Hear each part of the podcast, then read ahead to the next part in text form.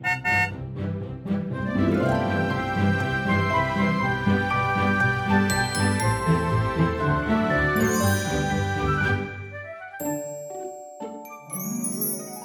欢迎搭乘 JK 的身心灵游园车，Life is fantastic。我是 Jerome，我是 Kevin。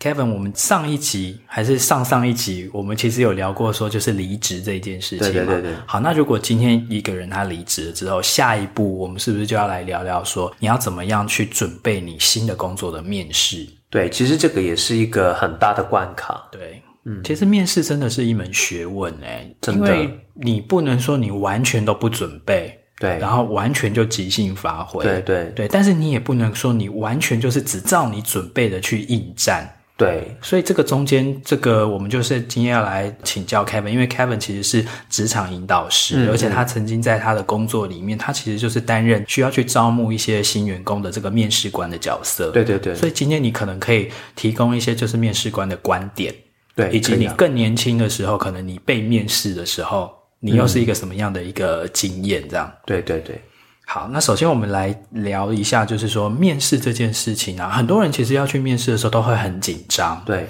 那你要怎么样克服自己的紧张呢？其实我觉得那个紧张感是你。第一方面，你有没有知道自己的能力是什么样的？你自己的价值是什么样？就好像我之前应该有一集我有说过一个例子，如果你说这一句话是表明你自己本身的真实的话，其实你根本不会紧张。我之前就是有跟我的同事说过一句话，说我问你一下，你早上早餐吃了什么？然后他可以很自在的跟我说，嗯，但是他常常会觉得，为什么我跟客户说话的时候，我就会变得很紧张？嗯，其实你的紧张是因为你一方面。说的话不是你的真实。第二个可能性是，你说的话，你担心别人会挑战你，就觉得你说的不对。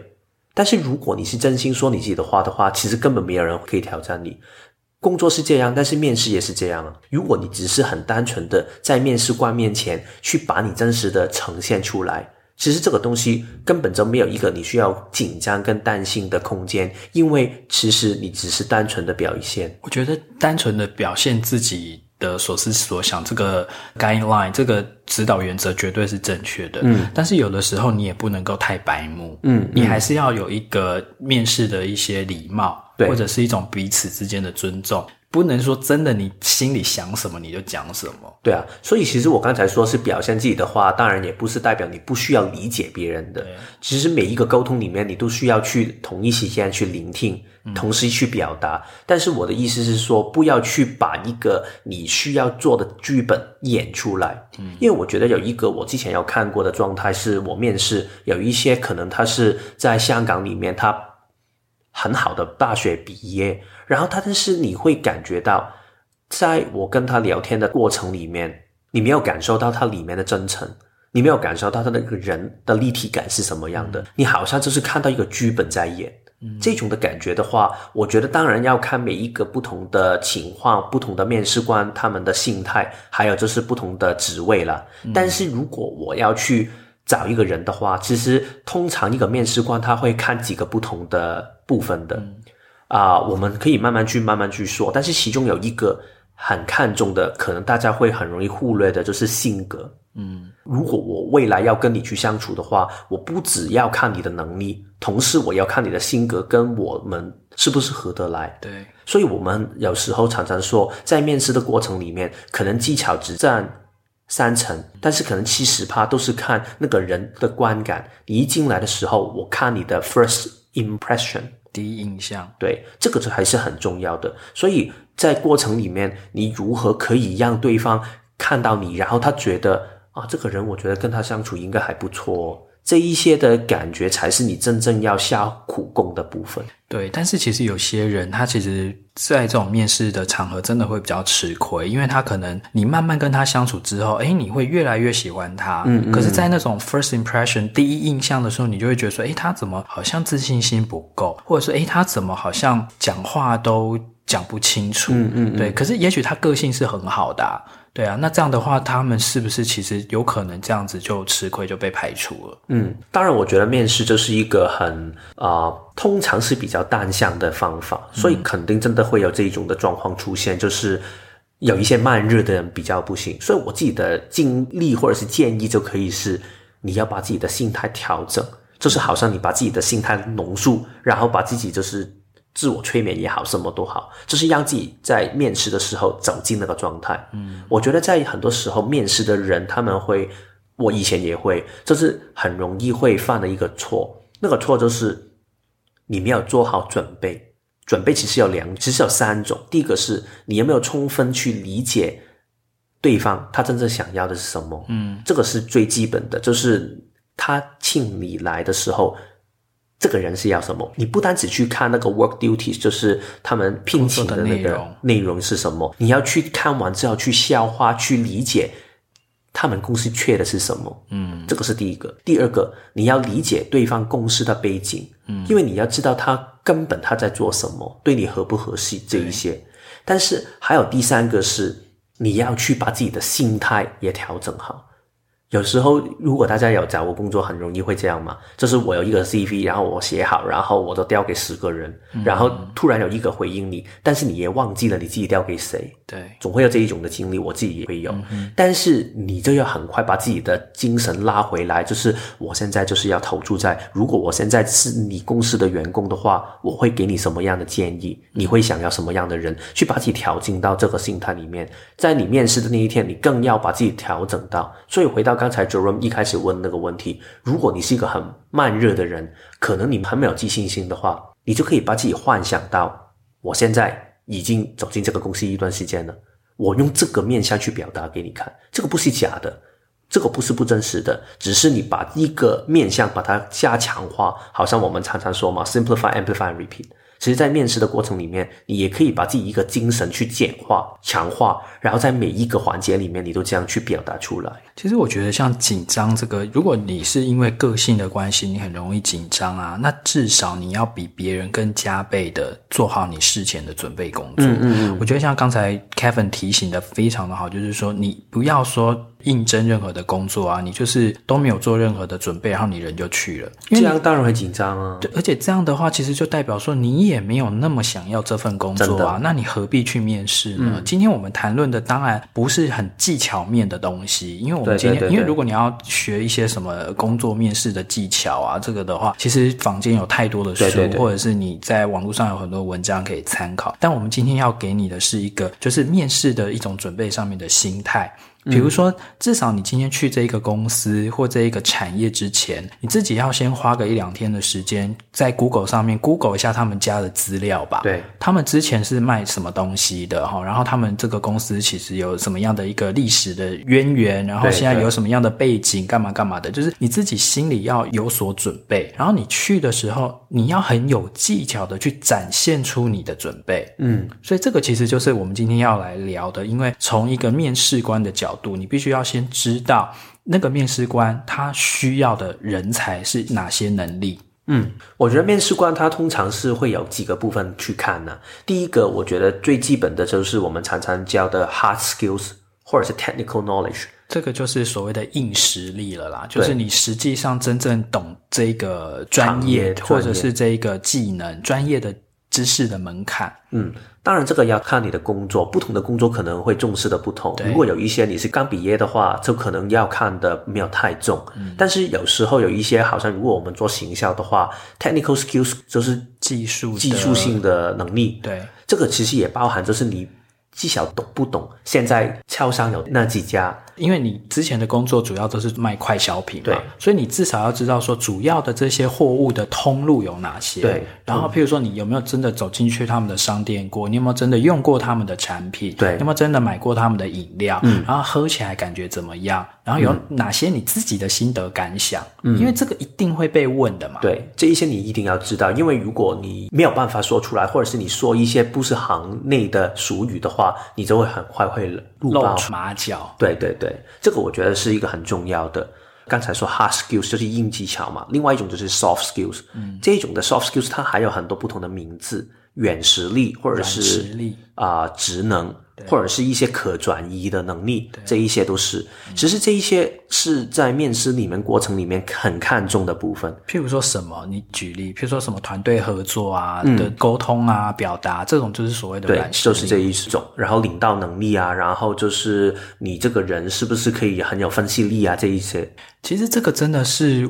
现在很多的工作啊，其实如果你不是去做去应征那种就是高度技术导向的那种什么做工程师啊，或者是那种什么作业员啊，那种非常高度技术导向的工作，其实大部分的公司因为都是属于这种团队合作，嗯，其实他们真的很看重这种 soft skills，就是这种软实力或职能，嗯，比如说你的学习能力。对，你有没有一个自主学习的能力？不能什么东西都是人家都要带着你做。其实现在越来越强调去学习能力，因为其实如果我要投资在一个人才上面的话，重点不是你现在有多强，而是你后续的学习能力有多强。你能不能自我激发？对对对，不能什么都要人家一直推着你往前走啊。你能不能自我激发，然后自己驱动？这个其实很重要。嗯。那你在应试的时候，你可能就必须要去举例。对，举例说明说，你以前的过往，比如说你在学校，或者你在社团，或者你在做任何活动的时候，你曾经如何的自我激发？对，然后你要开始讲你的故事给人家听。嗯，其实这个环节里面，它不停在面试的过程里面，已经会一直渗透。对，因为在如果大家有一些比较大企业的话，它肯定会有一种叫 aptitude test 性向测哦，性向测验或对。通常你会觉得他为什么问这么多的问题？嗯，他里面的问题就是要看你怎么去处理问题。对，他在里面就可以看到你的性向是什么样，你的性格是什么，对，你处理事情的方法是什么样。嗯，然后你在 resume 你是怎么思考问题？对对对对，这个是很重要的。然后你在你的履历里面。履历，履历就是你刚才讲的 CV，CV，在 CV 里面，你也是要强调一些你有什么样的一些软实力，什么样的职能是可以让现在这个面试官他觉得喜欢的，对，觉得重要的。但是在面试的过程里面，大家可能常常会听到一些问题，他会问你。嗯，你有没有尝试过一个过程是啊、呃，你跟你的团队谈不过话，然后你们吵架，嗯，然后你怎么去解决这个问题？对，就是你怎么去解决这种冲突的场合？对，他通常就会用这一种的状态，要你举一些例子去说，所以你没有办法去很简单跟对方说啊，对啊，其实我是一个非常喜欢跟团队合作的人。这个真的是来一百个，一百个都这样说。啊。哦，真的会吗？真的，因为这个其实他没有，因为你去面试的时候，人都很会把自己讲的，啊、就是哦，这个东西我也会，那个东西我也会，然后我也热爱跟人家相处，然后我也很有工作的热情，嗯、然后我也很愿意学习，什么都是讲这些。对，所以你必须要拿出你真的很 solid，就是非常具体的一些实证，告诉别人说你。的确具备这样的能力。我觉得现在越来越越多的面试官，他们用的方法，他们已经懂。因为其实外国人很普遍会这样去做，嗯、就是我一定会问你一个实际的问题。对。然后最简单的架构是你一定要把一个问题说出来，就是好像如果刚才说团队合作的话，你一定要很明确的已经准备好一个案例，然后跟对方说我遇过这个情况，然后我怎么去解决这个情况，然后。最后那个结果有什么样一个好的结果？这个是一个最基本、最基本的架构。这个我也不多说，因为在线上你可以很容易找到这一些的，我们英文叫 behavioral questions，就是行为的问题嘛。但是可能行为性问题吧，uh -huh. 就是他给你一个实际的情况，然后要你去处理。刚才我说的是他要你举例子，有一些时候大家也可能会听到面试官他们会直接问你：现在我给你这个情况，你会怎么去处理它？然后你去。说一下你的一个想法，这样他也是去考你一下你的这一些的软实力是什么样。对，甚至还有一种，他是放你在一个实际的情况下，嗯，就是可能如果他要看你是不是一个团队合作的人，他是有几个人一起共同去做一个 group interview，就是群体的面试，然后他是看你们会不会互相合作。然后他再从镜子的后面去看你们的互动。有啊，我之前就有听我一个朋友讲说，他曾经有一个求职的经历的那个面试，就是他是把不同的面试者放在一起，可能五个人一组，嗯、或者是几个人一组，然后他就是交付一个 task，就是一个团体任务，让你们一起去做。然后他就会从旁去观察，说在那个准备或者是你们在完成任务的那个过程当中，他要看的是什么，你知道吗？他要去看的是说。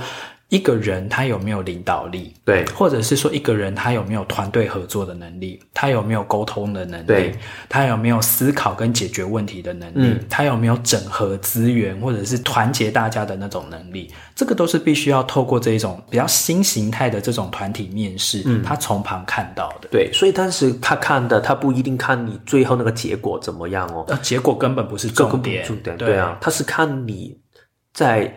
做的时候，你的每一个微特质，他们就是会把它计分去这样去计算出来。所以这个东西其实也不是一朝一夕真的可以培养出来的。老实说，对，坦白说，我自己觉得也不用去强迫自己在一个面试里面去演这一些部分出来。不要演，千万不要演。你反而是你要知道自己的伪特质，你去理解自己擅长的东西是什么。如果你知道自己是一个非常合作性的人的话，那你就把这个部分去。呈现出来，不是演出来，嗯、是呈现出来。所以这个样子 OK，因为其实你根本没有办法可以一辈子这样去演一个不是你的角色。嗯、那如果你今天是一个可能团队力就是比较弱，或者是你就比较不擅长跟人家。沟通、合作、互动的话，那其实你也可以去强化你自己的 hard skills，就是你自己的那种专业能力就要很强。对啊，对啊，对啊，强到可能你自己就可以独当一面去解决这个问题。因为有一些人他就是比较适合做这一些的，好像很 consulting based 的，就是如果我要找你的时候，嗯、你就是一个非常厉害的人给意见，就是他是比较顾问型的人了。对啊，对，所以我觉得这个也是一个不同的。面向。对，我觉得其实这样以上听起来，就是你至少事前可以准备的故事，因为这个其实都是要透过说故事的、嗯、对对对的方式去展现的、哦。那你要准备几个故事，第一个就是你遇到挫折或遇到困难的时候，你过往的人生里面有没有哪一个经历，嗯、是你后来用了什么样的方法，然后你克服了这个困难？我记得新的是，通常要找几个你最想表达你的维特质是什么，对，对，然后你这三个可能三到五个的一些例子之后，你是把它准备好一个故事，所有的故事你都是有一个问题你要解决，然后最后你的结果是什么样的一个好结果？嗯、在面试的过程里面，无论他们怎么问你，你尽量在当下你要很快的反应，然后把对方问你的问题拉回到你自己想说的故事里面去，嗯，去表达自己的好处，嗯，因为。对方不一定会问你你想回答的东西啊，嗯，可能你想表达是我是一个非常有团队精神的人，对，但是他可能不会这样问你，他是说啊，你会不会遇过一个情况是别人不尊重你的，嗯，然后你就要把他这个问题扭到你自己想说的故事里面去，然后就说刚才这个故事。但是为什么我刚才说要准备三到五个？因为通常面试官如果他问你这一些的软实力的问题，通常他都会有两到三个问题。但是你那五个都是好好的准备，因为你不一定可以找到一个可以跟他配合的答案跟问题嘛。嗯嗯。所以你就是要随时准备，他问到什么的时候，你就从你准备好的三到五个里面拿其中一个来回答他。没错。嗯，对。而且你回答的那个东西，重点都是你必须要反映你的人格特质哦。对。而且最好你还要去连接到说，你的这个人格特质是不是他们所需要的？嗯，如果他们就是不需要一个团队合作的人，那你一直强调你有多会团队合作，那要干嘛？所以这个也是从他工作里面的理解。其实他们在招聘的文章上面，他写的那一些点，其实你也可以大概参透一下，他需要的是什么样的人。其实这个真的就是你准备，就是说你有多想要这个工作，然后你可以准备到多深。嗯，那如果真的你很想进的那个公司啊，譬如说你已经有亲戚朋友在里面工作，或者是你就是在网络上面爬文，可以爬到很多以前的采访，就是他们里面的那些主管啊，接受采访的讲的一些什么的那些报道，你都可以去得到很多的情报。对，会知道说他们公司的文化是什么，那你自己也必须要去思考哦，因为我们刚才很强调，就是你不要演，嗯，你不要硬去演，说我是可以符合你们这个企业文化。譬如说，你明明是一个很内向的人，那他们的企业文化，尤其是那种外商公司，他们就是喜欢那种落落大方、侃侃而谈，然后可能就是比较会 social。嗯，那你明明不是那样的个性，你就不要硬往那样的公司里面去。因为如果不是的话，你进去那个公司之后，你还会更受苦，你你会非常的辛苦，因为他们一天到晚就有很多的 social party，那你你你就不喜欢参加这种 party 的人啊？那你去要干嘛？对，好，所以回过头来，我想要请问 Kevin，就是因为你刚才有讲过说你曾经是一个面试官的身份嘛？嗯、那你可不可以举例，譬如说你以前在做面试的时候，你有没有哪一些是固定一定会问的问题？嗯，还是你全部都是看那个个人，然后你就见招拆招，然后就问不同的问题？我比较会见招拆招，但是我比较会问的问题是我问他一些他根本没有办法准备的问题。举例，就是问他一些生活的问题他喜欢做的是什么？嗯，然后可能会问他一些，嗯，我看到你在那个 CV 里面有说过，你以前你是有读这个音乐，为什么你现在不做音乐的工作？就是如果大家面试的经验没有很多的时候，可能你会听到面试官这样问的话，你会觉得很奇怪，为什么你问一些就是不直接跟工作有关的事情？但是其实背后的逻辑是这样的，因为大家都知道，大家会很准备面试，嗯，所以有一些问题我怎么问你，你根本就会给我一些很官方的答案，嗯，如果我问你团队合作的话，嗯，你怎么骗你都可以骗到一个故事给我听了，对。但是如果我问你一些你很生活的东西，我很可以感受你的人的立体感，就好像刚才我们回到我们刚才有提到那个，其实面试里面，我觉得无论是刚才的。硬实力或者是软实力，其实它大概就是可能占你的面试的过程里面的三十到四十趴。嗯，更重要的是对方你这个性格是什么样的。嗯，但是我透过问问题，看你的对答，看你在一个你没有准备的问题之下你的反应，其实我可以看到很多东西。嗯，我可以看到你是不是一个可以承受紧张的人。嗯，你是不是有一种要亲和力的人？嗯，然后你是不是一个。嗯，愿意服务别人的人，服务的人，对。然后里面还有一个更重要的地方是，如果我找你生命里面你很有兴趣的东西，因为我们都是学人类图的人嘛。嗯，如果我解说这个人是生产者的话，我听你在说你生活的东西的时候，你非常要坚固回应，非常的兴奋，非常有热情的话。嗯但是你刚才在说你工作的事情的时候，你就是说的，嗯，呃，对，就是呢，我呢非常成功的，我做这个事情的时候呢，我是非常开心的。然后我跟你说，你很喜欢做做运动吗？我看你说你很喜欢打球，他就说，哦，对啊，我就是很喜欢打球的那一种。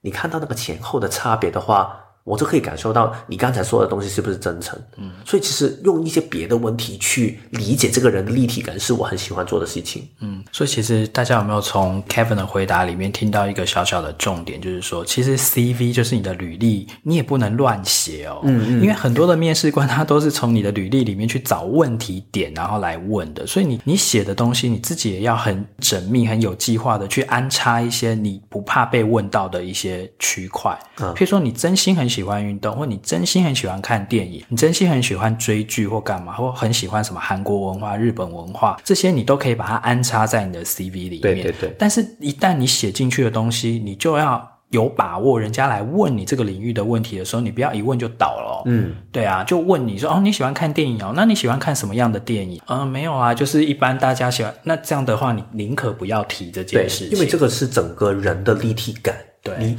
想让对方知道你的什么？因为你可以幻想一下，大部分面试官他们只是看 CV 的时间很短，对，尤其是如果大企业的话，他们很多时候都是有一个人资的人把关，没错。然后当他们挑完之后，他就给一个 CV，然后作为面试官，他就看一下，你要一些亮点，让他觉得，哎，这个人好像挺有趣哦，嗯哼。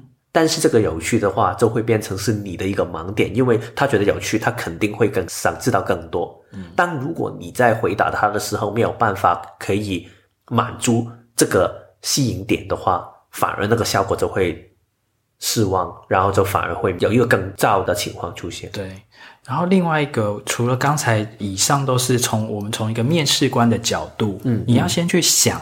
面试官他是怎么想的，嗯，嗯，所以你才能够去回应他的想法，然后可以很顺的跳到他的逻辑里面去得到这份工作。但是相反的，有另外一个面向，嗯，是 Kevin 也可以跟我们谈谈的这个双向性。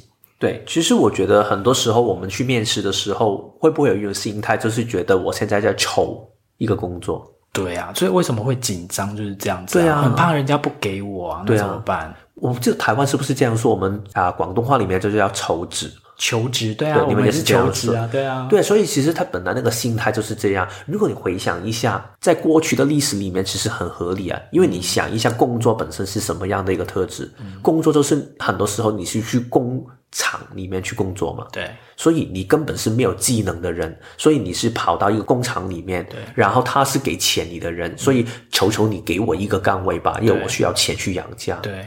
但是这个已经不是现在这个工作的环境。嗯，现在你要卖的是你的专业。当然，你要卖你的专业之前，你要先理解你的专业是什么。但是当如果你真的已经掌握好你的价值是什么，你的专业是什么的时候，下一步你要去找的时候，你就要去让对方知道你的价值的同时，你也要去看一下对方是不是你愿意去跟他交换的一个拍档。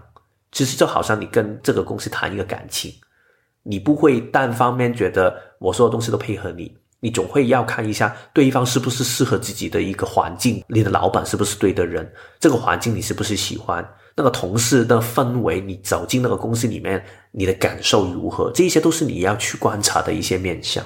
因为回到我们如果是讲人类图的角度的话，就是你要相信你身体的智慧，嗯，好，你的身体一进到那个，譬如说办公的环境里面，或他们这个公司的大楼里面，你感觉怎么样？对对对，你感觉你跟他们的整体的磁场，或者是那个整个文化的氛围是不是相融的？还是你其实一进去之后就会觉得很不自在、很不舒服？嗯，那这种情况下的话，也许你就要考虑说，可能会有更适合你的地方。其实，在磁场是一回事，同时你也可以很多东西可以观察。如果你在面试的时候，不是通常一开始你是走到一个 reception 的地方吗？一个接待的，对，就是柜台啊，柜台。然后柜台通常你可以坐在这一边，然后你在等待那个面试官来的时候，你总会看到一些在公司上班的一些人嘛。通常如果你很紧张的话，你肯定就是看自己的 CV，然后待会我要怎么去说。对。但是我更鼓励大家要花一点点的时间去观察。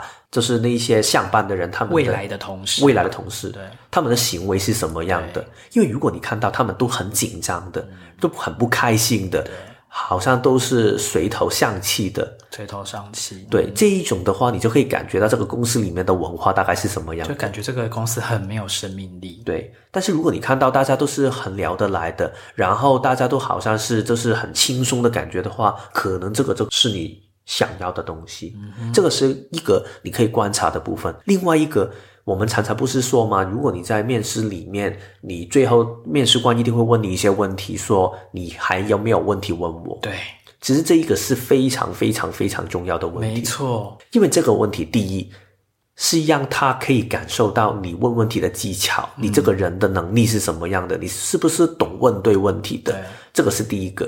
第二个是你。对这个工作是不是真的有热情？而且你有没有真的有做功课，真的有准备？对，对，因为如果你这个人是对这个工作还好。你就不会有一个想知道更多的心，对，所以你怎么样，你都一定要想一些问题出来，嗯、也不要想太白痴的问题，是说啊，在这里工作吃饭几点这一些，对，然后哦，那每年大概会有多少的奖金，然后或者是呃有休假啊什么的，就是这种比较福利的方面的问题啊。当然，你心里一定很关切，但是我是觉得先不要在这个时候流露出来。我之前有听说过有一个在面试。柜台的，就是卖化妆品的人，他还说啊、呃，我想问一下，我们柜台附近有没有一股须浆？他说他很喜欢吃卤肉饭，这样，就是很喜欢吃某一个品牌的东西，然后就问说，这附近有这家店吗？那很奇怪，这种东西你不会先 Google Map 先去查吗？这个根本不需要问的东西，你何必问？因为那个你你一问出来就是自曝其短。对，所以其实你要问的那个问题就是要比较有水准的。譬如说，你要先去关注说，诶，这个公司可能他们之前有推出哪些产品，对，或者是最新要推出了什么产品。然后你可能可以问说，诶，那像某一档活动啊，那个时候在做这个产品或者在做这个促销的时候，得到的结果是怎样怎样怎样？嗯，那你们觉得说这个？结果大家满意吗？或者说最好的是，你甚至可以提出说，我觉得当初那一档活动啊，其实我们可以有哪些改善的地方，或者是我个人有一些小小的建议，嗯，或许可以供大家参考。对，这个时候才那个面试官就会哇，你就是跟其他的面试者都不一样哎，你是真的有在关注我们这个品牌，你是真的有在关心我们这个公司未来的发展。而且这一种问题，好像刚才 Jerome 是一个很好的例子是。你可以从他们的回答里面去看这个面试官他的性格是什么样。对，如果你问他一些问题，他觉得你凭什么给我意见？你看到他的面已经黑起来的话，那就代表他没有很可以接受意见了。对，但是如果他已经觉得嗯，你说的挺不错，嗯，你看到他的反应就已经不同。但是如果我再举一个例子是，刚才 Jerome 他说我想问你一下一些问题，他根本不想回答你的。或者是他根本是想不通的啊！你问什么？他好像在放空的，也代表他其实可能不是一个很对的人。嗯，所以你要从他的回答之中。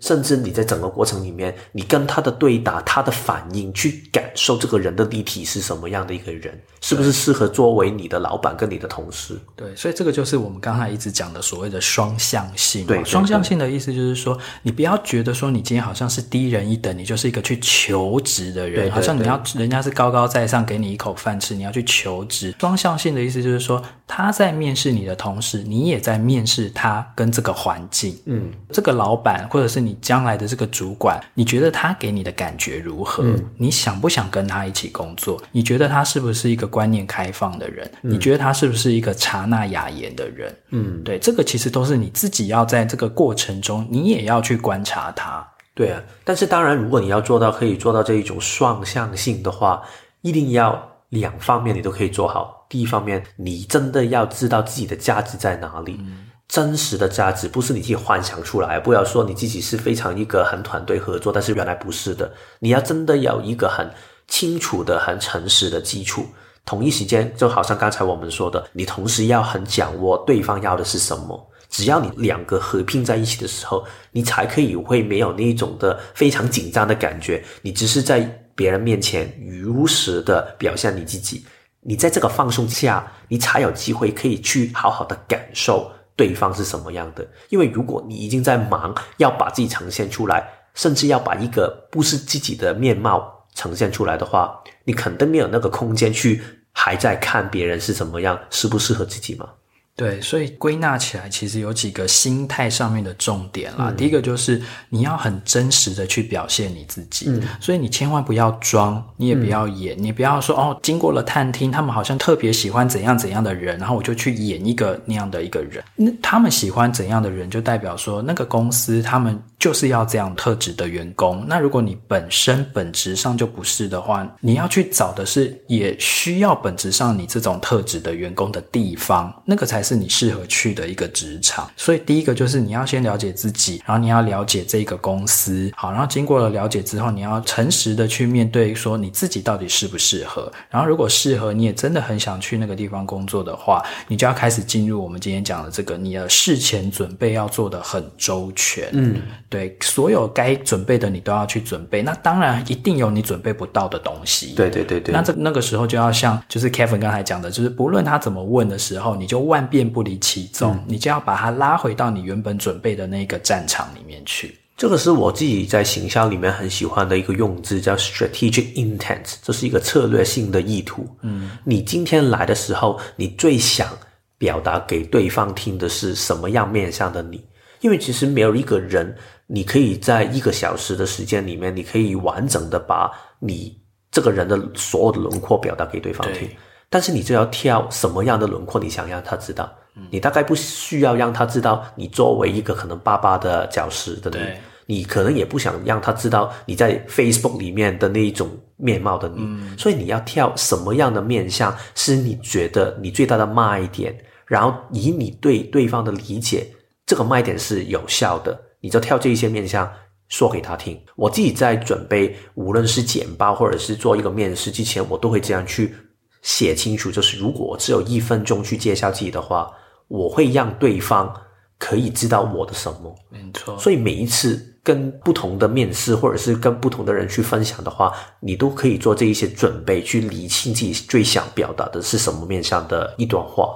对，甚至可能就是一个金句。你就是写出一个句子，那个就是，譬如说你的座右铭。譬如说最常以前最八股会问到，就是诶，那你有什么人生座右铭？嗯，那你就要去准备一个，就是你自己的信念系统是什么？对对对，对，对，你自己人生核心的信仰信念是什么东西？这个其实都是可准备的范围。对啊，我觉得这个真的是很重要，因为其实当一个人他去感受对方的立体化的时候，他不是把一些。